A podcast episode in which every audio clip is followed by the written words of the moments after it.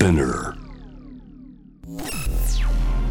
時代を切り開くイノベーター創造的思考未来へのビジョン人間の拡張こだわりの追求革新的なクリエーション。その道の先へ。Love to Innovation 通りすがりの天才カートンがナビゲートしている JV イノベーションワールドここからはロートイノベーションのコーナー今夜は民族学者の畑中宏さんをお迎えしています大阪からいらっしゃいましてありがとうございます、はい、あー畑中です。よろしくお願いしまありすが。とうございます、えー今日はですね実は本番の1時間前からずっとね、お話しさせてもらいましたけど、はい。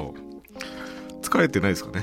いや、もうかなり川田さんに話したいことはもうさっきからね、ほとんど言い尽くしたっていう感じなんで、そうですか、はい、じゃあもうあとは無言で無言で ちょっと30やりましょう分過ごしてみますかね。はい、はい、えー、畑中さんはですね、えー、僕はあの畑中さんのねいろんな本を拝読してまして、えあのーちょっとやっぱ今この人にお話を伺いたいなっていう機会が何度かありまして、はい。一度ねあのーえーバーチャル日本コロシアムっていう謎の、うん。えー作品越しにトークセッションという形でお話ししたんですけど、今日はねちょっと改めまして、えー起点となるお話とかね。えはい、はい、畑中さんに聞いてみたいなと思いまして、えーお呼びしたんですけど、えー僕の近くで言うとあのメディアアーティストの市原悦子さんとねはい、はい、対談をされてるの僕読んだんですけど、あれうん。2018年、18年、はい。でしたけどね、うん。えー市原さんとはあこの番組も来てくれたことあるんですけどうん、学生の時から付き合いがあっていいですよね彼女ね。そうですね。この市原さんも、うん結構こう民族的というか、民族学的なもの死者とか弔いとかっていうことをずっとテーマになさってますしすね。まれびととかね、うん。非常に面白いアーティストの方だと思います。はい。死者のね方に向いてますよね。そうですね、うん。はい、生きてる人じゃなくて。そうですよね。やっぱ民主主義はね、死者の方向にも向かないとね、、はいけないなと思いますけど、えー畑中さんはですね、まずあれですか、なぜ民族学にうん、興味を持ったっていう起点からお話を伺いたいですけど、うん。まあ、興味を持った時点でもそうだし、まあ、今に至るまでなんですけど、い。なんで民族学やってるかっていう一番の理由っていうのは、えー、かいつまんで言うと、まあ、ひねくれてるからっていうことに尽きると思うんですね。はい。でひねくれてるからっていうのは、民族学者っていうのは民族学っていうのはねなんかもの、えー、と世の中の主流とかうん、なんか当たり前とされてること。あれ普通ってされてるようなことに対して何をそれが普通なのとかうん。当たり前なのっていうふうな気持ちを持つことってあるじゃないですか、はい。疑問を抱くとか。でそういう疑問に対して何か一番こううーんとアクチュアルな、うん抵抗というかなす迫り方ができるのが民族学じゃないかというふうなですね直感があって、まあ、その直感以来、えー民族学を者をやってると。で、まあ、その直感そんなに外れてないかなっていうのが、まあ、今まで今のところの、はい、なんか僕らの日常とか、日常会話とかに、うん結構小さな民族学はいっぱいあるなと思って、うんうん。例えば話話しながら、うん。あれ？これの由来って何なのとか、うんうん。これの反対語って何だろうって考えることって、うん。結構小さな入り口ですよね。ありますね、えだからなんか結構僕は民族学って結構誰の近くにもあるものだなってうん。思っててで誰しもがそういうなんだろうな物差しというか、うんうんチャンネルがあると、うん。とても楽しくなるなといううね、ん。変なものに目がいくというか、なるほど。そうですね。思うんですけどね、えーそして畑中さんは、えーまず編集者としてねあの、うん。社会との接続でいうと、はいはい。編集者としてお仕事されてますけどうん。うん編集者という仕事と民族学っていうのはちょっとつながりあったんですか？そうですね。編集者の仕事は僕も最近また、えー、と現代美術家の藤井光さんという方の作品集を作ったりしてるんですけど、はなんだろうなやっぱある種ジャーナリスティックっていうんですか？やっぱその先端的な現象とかっていうものにやっぱり編集者をしてるとお目を向けざるを得ないと。ああそうですね。でそれに対してうん。やっぱあの民族学もねあんま編集者とそんなにこう仕事がこう別うん個体として別の頭でやってるっていうんではなくて、やっぱり編集する際にも何かこう別のものに置き換えるとか、別の表現によってこう社会のある部分を際立たせようとするっていうふうなことでは、やっぱり似てるというか、うん。なんか「ドラゴンクエスト3」っていうのがあって、うん。それはレベル20になると転職できるんですけど、うん。編集者から民族学者でそして民族学者踏まえて編集者になると、うん、民族編集者になるんですかそれは編集者はね僕その肩書きでいこうかなっていうのを最近また思ってて その、まあ、この間その藤井さんの作品集なかなかね久しぶりに会ったんですけどえっ、と面白かったんですよ。うん。ね、僕今年はあの還暦になるんですが。そうなんですね。還暦なんですよ10月で。でええ60になったらまた編集者に戻るか今川田さんにせっかく言っていただいたんで民族編集者っていう民族編集で者はいいと思いますよ。行こうかなと、うん。いいですね。はい。はい、そうなんですであのそう編集者をやられていた時にうん、「日本の神様」ってあれ書いたんですよね？そうですね。ははい。い、あのー、2018年かな。はい、書きましたね。でその本の中でうん。畑中さんがおっしゃってるのが、はい。何よりも私を虜にしたのはほとんどの心臓がいつ誰が作ったのか全く明らかでないことっておうん。書いてるんですね。はい。これってでもうん。民族学の僕真理だしうんうん。面白さと難しさがあるなと思って、うんうん。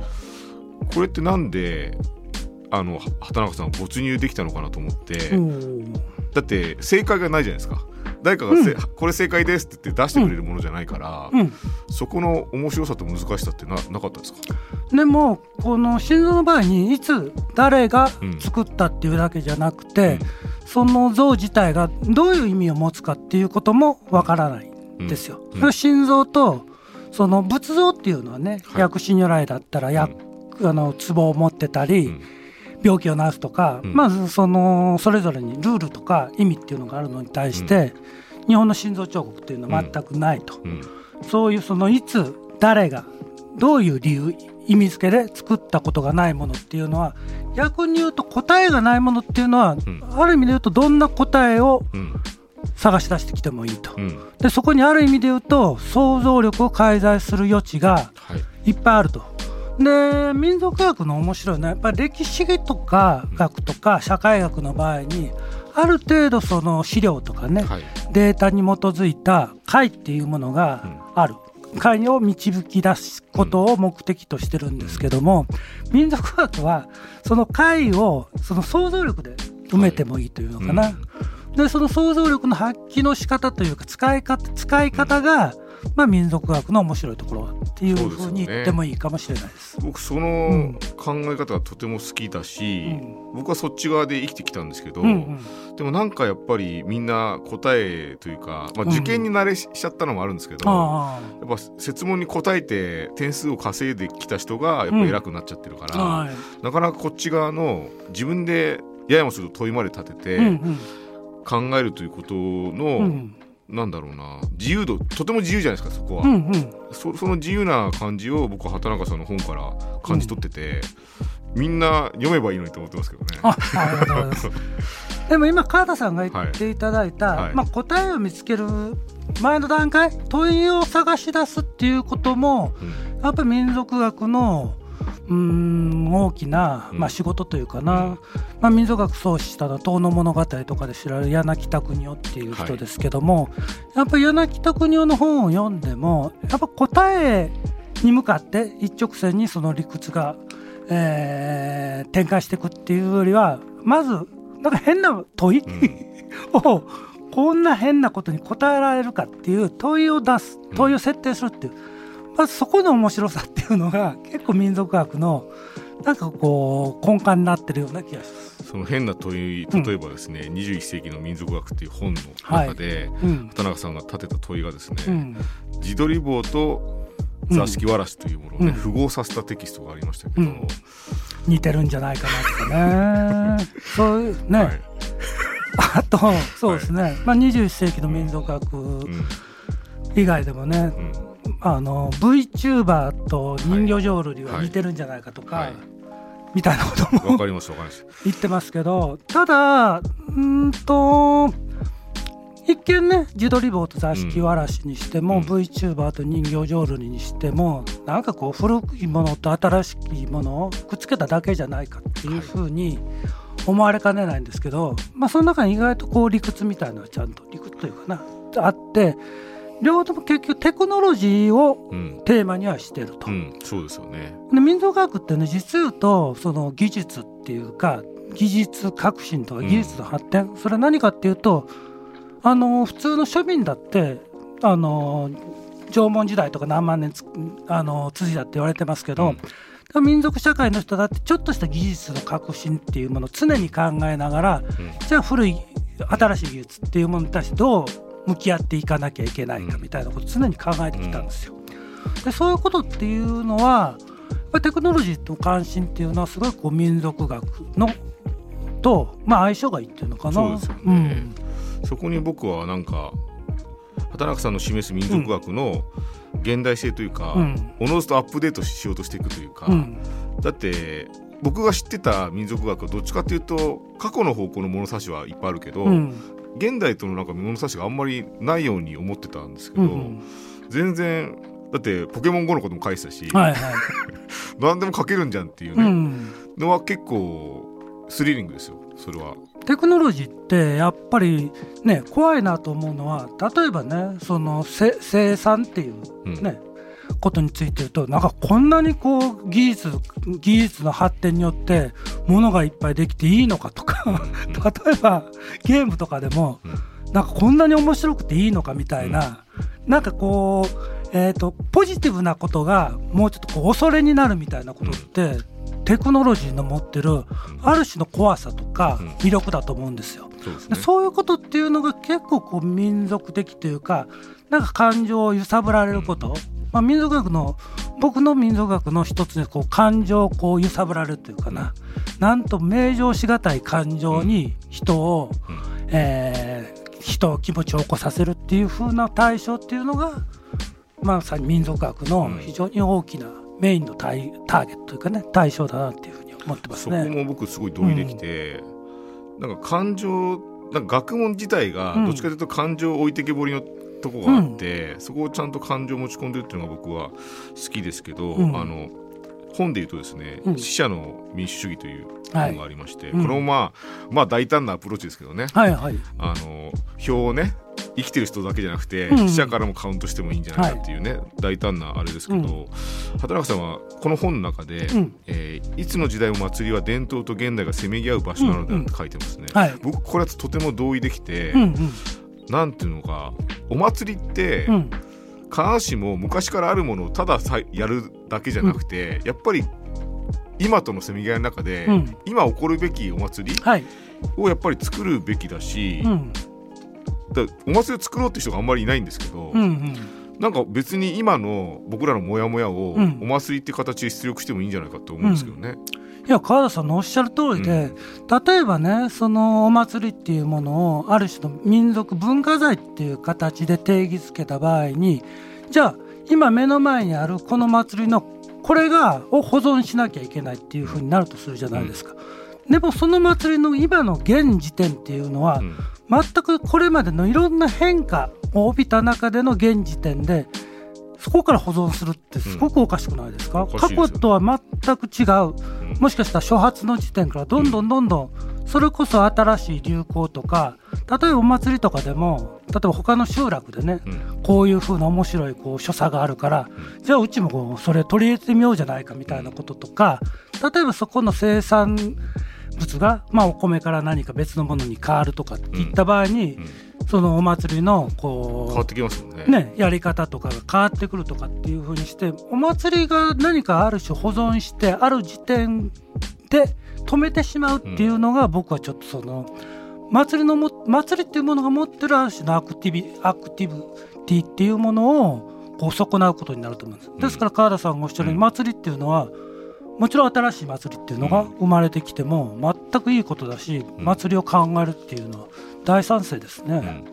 その僕はね今日せっかく来ていただいたんで、うん。本の中で、あの本の一つのあのしおりのようにして、うん。あのお話続けますけど、はい。五輪五輪と万博といううん。本の中で畑中さんは土地の記憶といったものをできるだけうん。叙述したいって書いてます。はい、で土地の記憶っていうのはうん何でしょうね。このラジオ聴覚言語に置き換えるとうん、ななんて言う言います？その土地の記憶、聴覚言語。まあまあその言葉で。あのラジオなんでね。はい、ちょっと今かっこつけましたけど、うん。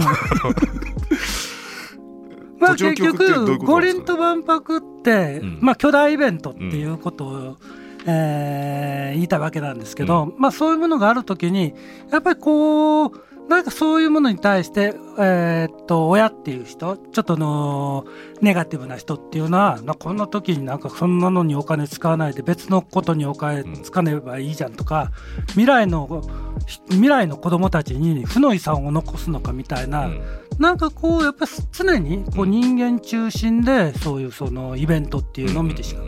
もちろんそれはあの楽しむのも苦しむのも人間なんだけど、そこをまあひねくれてる民族学者としてはそれよりもそこで開発されたりする土地のが土地はどう思ってるのかってうん。だから土地の感情っていうんですかね、うん。民族学の場合には、まあ、人間の感情だけじゃなくて例えば動物の感情とか、うん。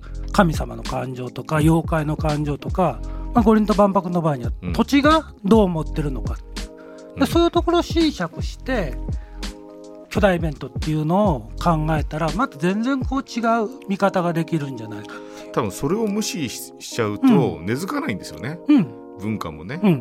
からそれはなんかやっぱり大きな国とかあとうん。広告とかのはい。都合だけでやっぱりやっても、うん、次の万博もそうですけど、うん。ちょっとしんどくなりますよね。だから人間中心主義って、ん。まあなまあ、川田さんのだからこそ前にしてだから言えることなんですけどやっぱり20世紀まではまだ人間中心主義というのかなヒューマニズムとか民主主義。ちょっとこんなこと言うとまあ かなりやばい人みたいに思われかねないですけどでよかったと思うんですが、まあ、21世紀にもなってなんかこう人間を中心に物事を考えるとか、まあ、ある種のこう西洋型の民主主義っていうものを元にしてなんかいろんなことをね、うん。考えていったり新しいアクションを起こすっていうことがもう違うんじゃないかと、うん。でその別の基軸というかなそうに人間を離れたり民主主義みたいなイイデオロギーですね。それ民主主義であっても共産主義でもいいんだけど、イデオロギーを離れていろんなものに立ち向かうっていうこと、っていうのを考えていかないといけないなっていうのが常に考えてます。畑中さんがね僕言ってる中で、お祭りと祭祀うん。のグラデーションの話をされてて、うん、要するにその外向きのお祭りというかちゃんさと祭礼かな。祭礼。祭りと祭礼ですね。はい。あのーなんていうか、うん、その外ちゃんと、うん。えー外観光としてそうですね。提出させるお祭りと本当内向きのお祭りのグラデーションがあるとするならば、でもさっきのオリンピックはどっちにもなってなかったなっていうのが結構ね,、うん。ありますけど。でもなんか開会式とか閉会式なんかね。はい。そのなんかうーんちゃんと人を呼び込める形のそして土地の記憶にもうん、耳をあの、ね、あの澄ませてうん。やっぱりそこに定着する何かをねしていかないと厳しいなと思いますけどね、うん、万博もあと次のなんかお祭りがあるにしてもっていうのをうん。思ってるんでなんかそうなんですよ。だからねそういうのだ誰に見せるかっていうことって、まあ、かなり重要で、うん。やっぱその時にこう、えーっと見せる人っていうところをどどういうふうにこう見積もるかっていうのかな立てるかっていうこと、だ例えばそのお祭りって、まあ、神楽っていう言葉がある通り、神様を楽しませるってまあっていうふうに。神が楽しむ、神が楽しむ神様を楽しませるっていうわけでしょ、でもその視点っていうか今神様を楽しませるために万博やるとかね、うん。あのオリンピックやれっていうわけじゃないけど、うん。何かこう普通のテレビ今時それこそ今時ねテレビを見てるような人を楽しターゲットにするっていうんじゃないような。うん。例えばそれこそねあれだけこう視聴率とかっていうのも,、うん。もうインターネットばっかし見てるとかっての方がより多くの人が見てるっていう中でなんかテレビ的というかその辺がやっぱりちょっとこう、うん、あのよ喜ばせようとしてる対象自体楽しませようとしてる対象自体がずれてるっていう気がしますね。そうですね、はい僕最近バカサミットっていう、日本のバカが集まるイベントの司会やってたんですよ。はい。もう唐揚げバカとか。でも唐揚げバカの言うことは結構すごくて、うん。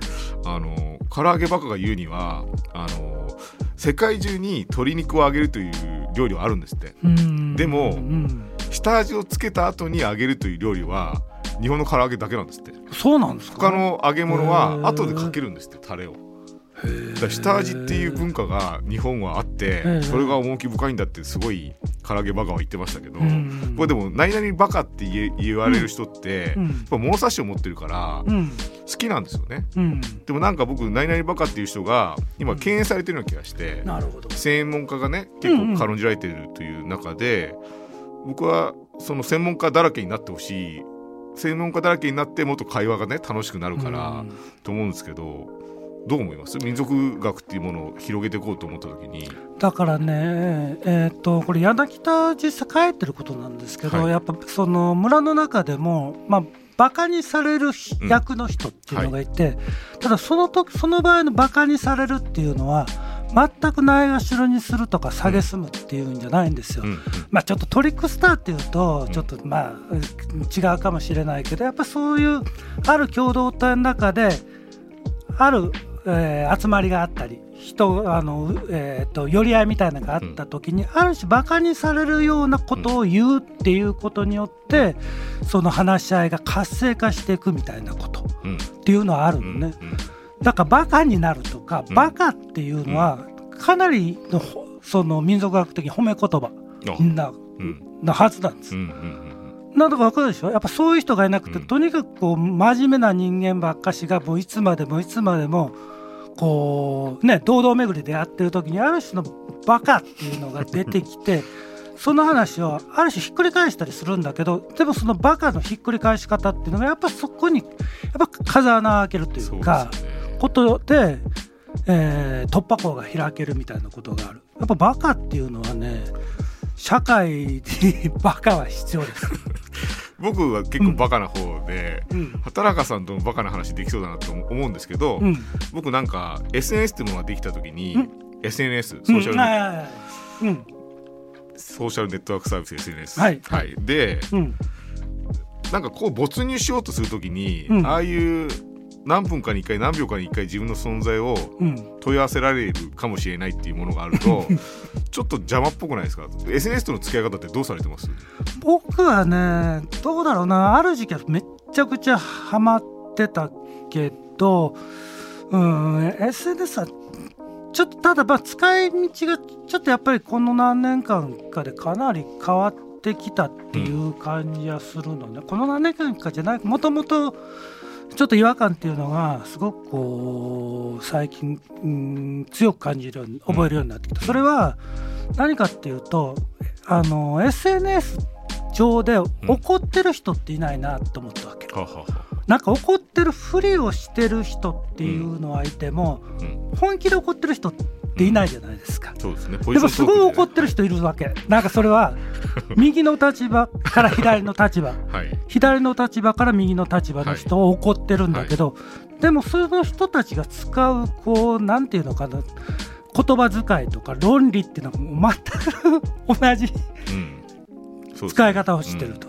その時結局そ SNS っていうねやっぱその怒る場合も悲しむ場合もそうかもしれないけど全く感情っていうものがそこには生まれてこない場所。情なんですね畑中さんはね。感情のあれがないとでもその SNS におけるねその感情のなさっていうのは、なんかでも怒ったふりというか悲しんでる人っていっぱいいますよ、うんうん。SNS っても。そうですよね。ね。でもそれが全くなんかこうなか逆に感情のなさっていうものを感じるようになってきた。やっぱね畑中さんね、うん。時間足んなくなっちゃったんで、うん。あのあと一言ぐらいしか聞けないんですけどはい。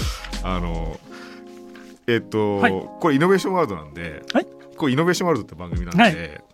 民族学が進めるかもしれないイノベーションっていうことを一言いただいて締めたいと思いますけど。最後にね。はい 民族学が進めるかもしうっかり進めるかもしれないイノベーションっていうか。うっかり進めるかもしれない。今その時間ないのかスパッとなんか一言いただけると。難しいな、まあ、ただね、とにかくね、えーと、民族学の一番の目的は、オルタナティブな価値を不断に立て続けるっていうことが民族学のモットーなんですよ、はい、だからそういったイノベーションを考えるっていうことかな。そうですよね。